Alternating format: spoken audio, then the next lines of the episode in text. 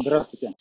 Сегодня я вам расскажу о том, как действует жилищное законодательство. Ну, сначала э, э, о времени действия. Как действует э, жилищное законодательство во времени. Э, значит, действие во времени это на какие отношения, как во время возникшее, какое законодательство распространяется.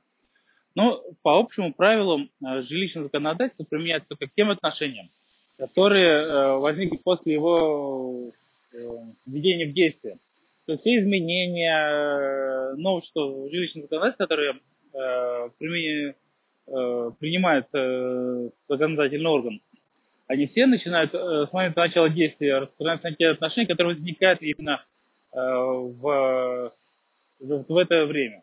Но э, самим нормативным актом, законом, законодательством может быть предусмотрено что э, вот, это, вот эти нормы жилищного, жилищного законодательства применяются и к тем отношениям, которые были, возникли ранее.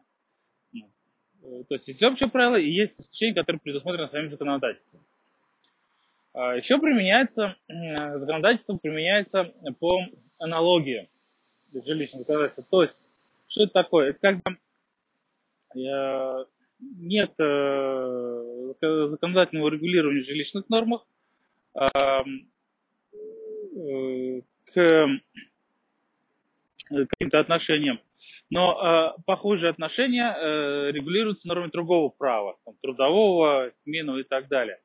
Тогда э, к этим отношениям могут применяться нормы другой, из другой отрасли права по аналогии.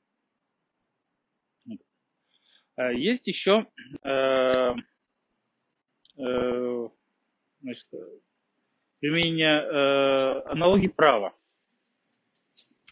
Э, это э, жилищное законодательство, когда нет, вот, например, никаких э, норм, регулирующих данное отношение в жилищном законодательстве, но и нету э, норм, регулирующих похожие отношения в других отраслях права. Тогда э, к отношениям сторон применяются э, права и обязанности – исходя из э, основных принципов и основных начал жилищного законодательства. То, почему необходимо знать э, основные принципы и основные э, начала жилищного законодательства, о которых мы уже в свое время рассказывали. Ну и еще по правоприменению жилищного законодательства это применение к нормам к жилищным взаимоотношениям норм из других отраслей права. Такое тоже возможно.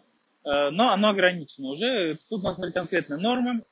Э, применяются такие, к таким отношениям, как переустройство, перепланировка э, жилья,